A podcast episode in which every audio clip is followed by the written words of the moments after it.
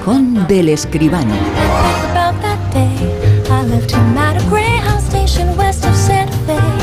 Como siempre, con José Manuel Esquivano. José Manuel, eh, muy buenas, ¿qué tal? ¿Cómo estás? Buenas, buenas noches, Bruno. ¿Qué tal? Pues, pues, mira, muy contento porque además tengo aquí en las manos, como ves, tu libro, tu nuevo libro, y quiero felicitarte, Bruno. Aquí comienza La Rosa de los Vientos, se llama, y es verdad, porque leyendo el libro volvemos a oírte como cada noche cuando empieza el programa. Son más de 130, ¿no? Las, reflexiones, los momentos que has recogido aquí en este libro, tal como lo contabas al comienzo de, del programa leerlo es estar escuchándote otra vez. Me parece una experiencia extraordinaria y me parece un libro, mm, eh, si me permites, conmovedor, Bruno, porque es que es el corazón entero que tienes aquí cada vez que empieza el programa, recogido ahora aquí en estas, pues como 150 páginas, me parece que son. Es un libro sensacional, Bruno. Eh, te doy la enhorabuena, de verdad. Pues muchísimas gracias a José Manuel, eh, porque en esta ocasión el esfuerzo era justo al revés. Había que hacer un libro concreto, muy directo, de pocas eh, páginas, bueno, pocas, han salido casi 200 eh, o 200 y pico, son 130 pildoritas, 130 eh, comienzos, no son todos, hay muchos vinculados en momentos que para mí fue importantísimo estar aquí, a veces completamente solo, de cara, de cara absolutamente todo a 200.000 personas que nos estaban escuchando durante la pandemia, durante el confinamiento de la pandemia, era la única vez durante la semana en la que veía seres humanos en ese momento cuando salía de casa, cuando venía aquí a la radio, y la verdad es que fue un placer. Fue un placer eso y fue un placer y es un placer que nadie piense que esos comienzos son solamente en esa época, sino que hay unos cuantos de esa época y hay unos cuantos muy, muy recientes. He hecho una selección pues de, de, corazón una selección en donde se pudieran leer hoy introducciones que son dos o tres minutos, uno hablando, dos o tres eh, minutos que se pudieran leer hoy, pero que sean intemporales, eh, que no estén en referencia a algo que sea muy, muy actualidad y muy, muy noticia, aunque informaciones, noticias, en descubrimientos, hallazgos, investigaciones son el punto de partida para algunas cosas. Es, cierto, pero, pero Bruno, son 15 años de tu experiencia en, la radio y son 15 años de historia de la radio. Es que es así, sinceramente. Muchísimas gracias, José Manuel, porque son 15 años de historia de la radio contigo y historia de la radio que hacemos hoy con, contigo hablando de cine y la verdad es que es estupendo estar aquí y conocer y poder contar cosas eh, cosas como las que tú nos cuentas, eh, que eres un auténtico mago de, las ondas, que sabes eh, muchísimo más eh, de comunicar que la práctica totalidad de gente que conozco. Y lo haces, muchas gracias, Bruno. Y lo haces hablando de cine, hablando del séptimo arte y demostrándonos que se puede hacer arte, que se puede hacer arte hablando, que se puede hacer arte con las críticas, hoy la gente lo va a saber, que se puede hacer arte con muchas cosas, pero que se puede hacer arte del cine y hay que recuperar el cine, recuperar el cine, el cine de siempre, en las salas, y tú eres un gran defensor de ello, ¿no? Hombre, claro, naturalmente. Pero bueno, estábamos hablando de tu libro, ¿eh? Como decía aquel escritor, si no hablamos de mi libro me voy. Bueno, pues hablábamos de tu libro, precisamente. Gracias, Bruno. Venga, vamos al cine si quieres. Aquí comienza La Rosa de los Ventos. La Rosa de los Ventos es un programa que no existiría sin José Manuel Esquivano, sin el mundo del cine, sin el callejón y, por supuesto, comenzamos, como siempre, con actualidad, eh, con noticias, con esta noche también con otro grande.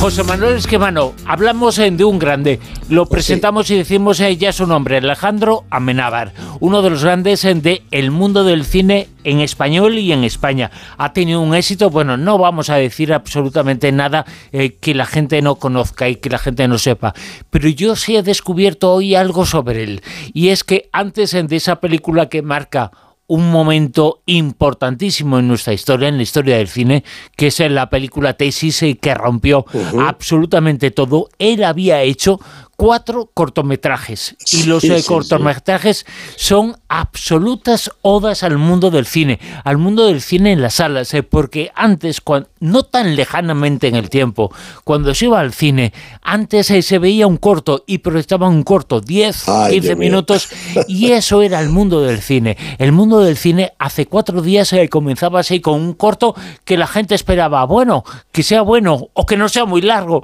el corto, pero lo emitían y eso era importantísimo y formaba parte indefectible de toda la historia del cine y de cualquier película que fuéramos a ver. Y él es un defensor ha sido un gran defensor del mundo del cine y un gran defensor también de los cortos y también de la esencia que es muy importante en el mundo del cine. Claro que sí, porque no solo el, corto era un, complemento, es que el corto es la fábrica de la que han salido, pues como Amenábar y como tantos y tantos directores que ahora hacen largometrajes, pero que empezaron con el mundo del corto, que no, es solo un complemento, es una escuela de cine realmente. El cortometraje, hay que contar las cosas en 10, 15, 7 minutos. Bueno, eso es importantísimo, ¿no? Así se aprende a hacer cine realmente. Y Amenábar, ¿para qué vamos a hablar? En fin, uno de nuestros grandes directores, sin duda, ¿no? Fíjate, estamos hablando de una persona, hoy revisando información, de 51 años. Claro, y sin embargo, y sin embargo, con 51 años, eh, con solo 51 años, ha presentado una serie de películas. Yo estaba seleccionando cuáles eh, se pueden elegir para hacer una encuesta entre los oyentes eh, sobre cuál es la película de Amenábar. Y he descubierto que con solo 51 años, tiene películas, aparte de esos cortos que vinieron antes, películas tan importantes y me gustaría saber y que la gente opinara.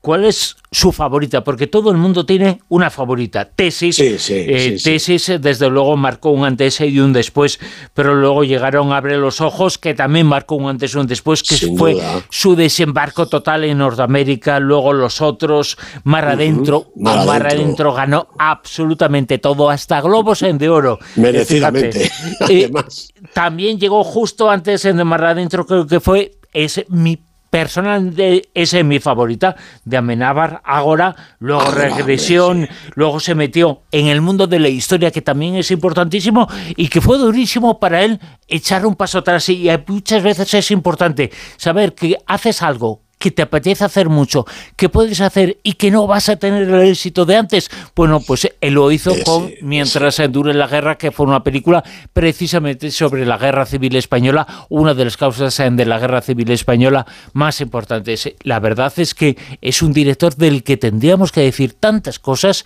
y tantas eh, tan buenas y nos ha ayudado tanto. Eh, Amenábar, Almodóvar, seguramente son los dos grandes eh, del mundo del cine español. naturalmente, claro que sí, hombre. Amenábar, además, fíjate, te voy a decir, yo creo que él está contento también porque sigue siendo como un chaval. Es no parece que tiene ni esos 51 años ya que va cumpliendo. No, bueno, Amenábar está, está estupendo y, dices un grande, bueno, pues un grande en un grandísimo, porque Amenábar ha recibido este pasado fin de semana el premio Lucentum y lo ha recibido en la ciudad de la luz de Alicante. Bueno, dice que va a rodar allí en estos estudios eh, parte, claro, no toda su nueva película, una película que todavía no tiene título y que es una historia de amor homosexual, la primera en la que Amenábar trata el tema. Él dice que está inspirado por Call Me By Your Name, la película de Luca Guadagnino, de decir una película que lo conmovió. Y La Ciudad de la Luz, los estudios de, de Alicante, son ese contenedor grandísimo. Yo creo que es una muy buena noticia saber que ya renacen, vamos, tras aquella prohibición de la Unión Europea del 2012 por una falta de competitividad, el reparto de, de subvenciones en fin, bueno, han, estado a punto de estar cerrados. Parecía incluso uno de esos excesos urbanísticos que se han dado tanto en España y que no servían para nada. Bueno, han tenido allí instalaciones de la Generalitat Valenciana, incluso ahora un centro de hospedaje para refugiados de Ucrania. Bueno, pues los estudios renacen. Mira, son uno de los estudios más grandes de Europa. Tiene seis platos, además incluso pareados, porque se pueden utilizar de dos en dos, que ocupan 11.000 metros cuadrados, 15.000 hectáreas de terreno para rodaje en exteriores. Ahí cabe un circo romano y al lado un partido de fútbol. 11.200 metros cuadrados de almacenes, talleres, camerinos, oficinas y un foso de 100 por 80 metros cuadrados con todas las posibilidades, por ejemplo, para que Juan Antonio Bayona rodara, eh, rodar allí imposible. ¿no? Hasta 2011, cuando fue el, parón, se habían rodado allí 40 películas. Había generado más de 200 millones de euros en la comunidad valenciana, con más de 3.300 contratos de empresas y 5.500 contratos de trabajo, 57.000 sesiones de figurantes y 165.000 pernotaciones en hoteles. Había rodado Bayona, como te decía, Antonio Banderas, Gerardo Herrero, además que creo que es uno de los impulsores del proyecto, Saura, Ridley Scott, Coppola, entre otros muchos. Me parece que es una noticia excelente, extraordinaria, que estos estudios vuelvan a estar a pleno rendimiento, uno de los estudios mejores, mejor dotados, más modernos de toda Europa y desde luego que son un, apoyo impresionante para el cine español. Podemos eh, decir, eh, no nos equivocamos o no, pero uno piensa, es y pregunto, y te pregunto, ¿es el Hollywood español? Claro, claro, es uno de los grandes. Claro, en Hollywood está Paramount, Warner, eh, en fin, hay 50.000 estudios, ¿no? Pero es un estudio de esa categoría. Eh, pues eh, se ve unas instalaciones realmente magníficas y sí, pues parece, claro, los estudios de Hollywood tienen tantísima historia detrás que pasar por delante de ellos es, ver la, casa de psicosis y ver las cuadrigas de, de en fin, lo que haga falta, ¿no? Pero dentro de, de que todavía es un estudio con poca historia, aunque han rodado allí eh, personalidades, como ves, pues es un estudio de esa categoría, como Cinecittà en Italia, que además está un poco de, capa caída también. Bueno, pues este estudio resurge y yo creo que es importantísimo ir a trabajar allí, ir a hacer películas españolas y además internacionales, porque naturalmente el estudio está abierto para todo el mundo, ¿no? La comunidad valenciana va a salir eh, ganando, toda España también y por supuesto el cine, eso es lo más importante. Desde luego que sí. Ahora vamos a hacer una pequeña pausa valorativa y nos vamos a enterar de lo que es una crítica. Pero antes, antes voy a hacer un pequeño silencio porque la gente tiene que prepararse para pegar un brinco con este tráiler que vamos a escuchar a continuación. Hacemos ese silencio y lo escuchamos.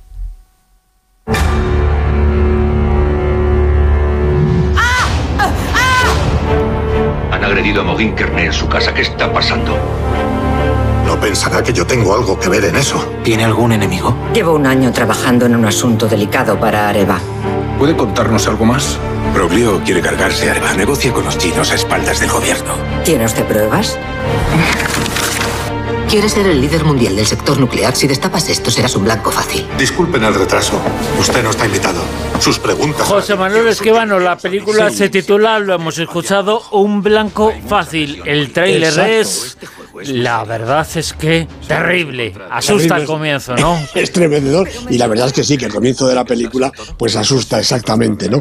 La película Un Blanco Fácil está escrita y dirigida por Jean-Paul Salomé, producida por Bertrand Fer. Eh, el guion, además de Salomé, es de Fede Drouard y Caroline Michel Aguirre. Y la protagonista absoluta es Isabelle Huppert. Con ella están Gregory Gadebois y Marina Foy, la, Marina Foy, que trabajaba en Asbestas, la, la película española de Sorogoyen. Bueno, este director eh, francés es de París, nació en el, en el 60, Jean-Paul Salomé. Es director, guionista de cine y televisión. Hizo su primera película en el 94, Los Atracadores, las películas más conocidas de Salomé aquí son La Máscara del Faraón, Arsène Lupin, El Camaleón y Mamá María. Eh, hace un par de años allí tenía ya eh, con él a una sofisticada Isabel Huppert y ahora repite con la misma actriz, aquí nada sofisticada, sino auténtica como la vida misma, porque la historia que cuenta es una historia real. El guion está basado en un libro, el libro biográfico de Caroline Michel Aguirre, que protagoniza Maureen Kearney, una líder sindical de una megacompañía del sector de la energía nuclear. Bueno, al principio la vemos que está en Hungría defendiendo los derechos de los trabajadores de la empresa en aquel país. Y cuando vuelve a París, pues presencia el relevo en la dirección de la compañía. Su jefa y amiga, Anne, es sustituida y además de no muy buena manera por el anterior subdirector, Lico Ursel, un tipo machista iracundo al que no le hace ninguna gracia tener que pelear los temas de trabajo con una mujer. Maureen, además, no se achanta y plantea batalla pues sin ceder ni un ápice en sus exigencias. Bueno, el tira y afloja cada vez más tenso se convierte en una guerra abierta cuando Maureen se entera de que la compañía va a ser absorbida por otra empresa que negocia en secreto la entrada de China en el negocio de las nucleares. Vamos, que la empresa y sus trabajadores van a ser vendidos, con la consiguiente pérdida de empleos, que son miles de trabajadores que se van a ir al paro con lo que eso significa. Bueno, Morín empieza entonces una campaña de defensa de sus compañeros, apelando a todos sus conocimientos e interpelando al mismísimo ministro del ramo primero y al presidente Hollande, que acaba de ser elegido a continuación. Y no es un camino fácil. La sindicalista recibe negativa tras negativa y empieza a sufrir presiones y amenazas cada vez más graves, hasta que un día, es asaltada en su propia casa, lo que escuchábamos hace un momentito. Su asistenta la encuentra atada a una silla, encapuchada y torturada. Y tras denunciar los hechos, apenas repuesta, empieza para Morín otro calvario, eh, porque excepto su familia, su marido y su hija, pues nadie la apoya, nadie la cree y acaba por ser hasta sospechosa de haber inventado su propia agresión. Bueno, aquí empieza realmente otra película que deja el tono social para convertirse en un suspense judicial. Morín no deja de proclamar su inocencia, pero todos, policías, jueces y hasta casi casi el espectador, pues dudamos de su relato. En algún momento el mundo parece haberse vuelto del revés y la verdad y la mentira se mezclan en un caos creciente y cada vez más peligroso para una mujer víctima pero convertida en acusada. Porque en una y otra parte del argumento es la condición femenina la que está en jaque. La pantalla exuda machismo casi en cada fotograma, en la relación laboral, con el intento de marginarla, en los medios sensacionalistas, en la policía que la trata con desprecio y hasta con las forenses sin la menor muestra de empatía. Y también con la justicia, encarnada por una magistrada más enconada con ella que los mismos hombres. Bueno, como decía, esta es la crónica de un suceso real una situación de terrible injusticia que Salomé y sus guionistas llevan a la pantalla con estilo casi documental, que recorre los distintos momentos de la historia, pero también dotándolo de un fuerte dramatismo con algunos tramos verdaderamente emocionantes. Claro que eso no sería tan fácil sin la aportación, claro, de Isabel Huppert, una actriz, ya lo he dicho muchas veces, superlativa, que convierte esa aparente fragilidad en un torbellino de verdad, fuerza y sinceridad. Desde luego también ella es eh, una grande en este callejón esta noche. La crítica y el comentario ha sido de una película de origen eh, francés, una película que se titula Un blanco fácil y que por supuesto recomendamos a la gente que vaya al cine a verla, ¿no? Naturalmente que sí. Si puede ser en versión original para escuchar a Isabel y Pérez en su salsa, todavía mejor. Pero si no, de cualquier manera, hay que ir al cine a verla, Bruno. Vamos ya con el Super 10. La lista que nos sitúa esta semana en el puesto número 10 ¿ah? Pues sea como Dios manda, un estreno, una película española dirigida por esta joven directora, Paz Jiménez. Podía haber buscado un actor de protagonista, pero ha elegido a Leo Harlem, que creo que es muy buena persona. Primera semana en el Super 10. 9. Super Mario Bros. Sube un puestecito en su novena semana, camino del Super 10, la peli de animación dirigida por Michael Jelenic y Aaron Howard. 8.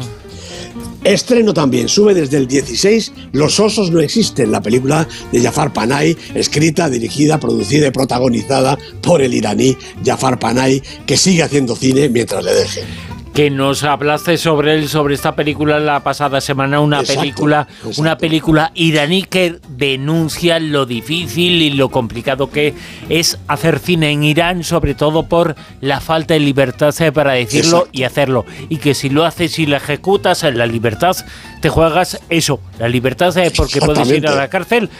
Como mínimo, puede haber penas incluso peores, ¿eh? Ya lo creo que sí. Es un bueno, hay que ver esta película sobre todo para apoyar a Panay y a este cine tan sojuzgado y tan oprimido. La verdad es que es bueno, hermoso y ojalá suba muchos puestos. Esta semana esta película se encuentra en el puesto número 8. ¿Y en el 7? Pues Fast and Furious 10, 10 eh, capítulos lleva ya la serie, dirigida ahora por Luis Leterrier, con Vin Diesel de protagonista. Tercera semana en el Super 10. Y esperemos eh, que no sea mucho más y que siga subiendo la anterior.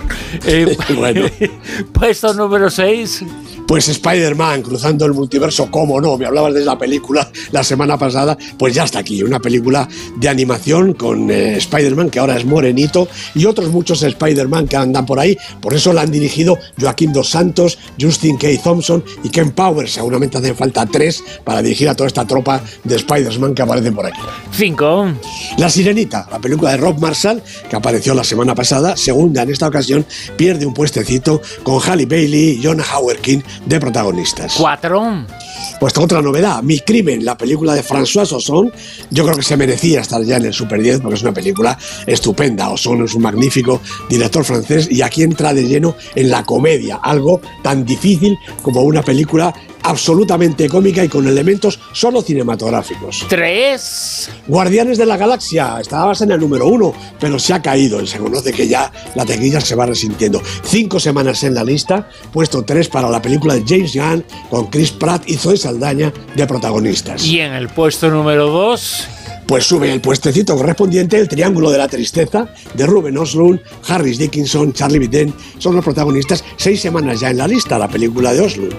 Y esto quiere decir, este repaso que hemos hecho, que tenemos nuevo número uno en la lista, nuevo número uno en el Super 10, que es para pues para 20.000 especies de abejas, que perdió el número uno la semana pasada, pero lo ha recuperado. Yo creo que esto es una estupenda noticia para nuestro cine. La película de Estíbal Inzurresola, Solaguren, con Patricia López Arnaiz, con esta niña encantadora que es Sofía Otero, siete semanas en el Super 10, otra vez en el número uno. La verdad es que este año en el Super 10 está ocurriendo algo que no había ocurrido nunca, no había ocurrido el hecho que, que pasó con Asbestas, eh, que estuvo en el puesto número uno después de, subir varios puestos, eh, consiguió el número uno, estuvo allí varias semanas, eh, bajó, bajó después del uno al dos, al tres, y luego volvió al número uno. y también vuelve a ocurrir con esta película otra vez más, por segunda vez, además con una película estupenda, una película española, una película que celebramos muchísimo aquí. Naturalmente que sí, porque es una película, yo creo que estupenda, un, lujo de nuestro cine. Eh, además, como siempre decimos, con una directora nueva, joven, con ímpetu, con ganas de hacer cine y que lo veamos los espectadores. Eso es lo fundamental, Bruno con eh, esta película con 20.000 especies eh, de abejas, eh, finalizamos el callejón de esta noche. Un callejón con José Manuel Esquivano que, como siempre, ha tenido esta lista, el Super 10 en lo más alto, esta película 20.000 especies de abejas, una película que celebramos que esté en lo más alto de nuestra lista. Que nos contará la semana que viene cómo está y cómo encara el verano José Manuel Esquivano, el Super 10. José Manuel, hasta entonces. Pues hasta el sábado, Bruno. Un abrazo grande.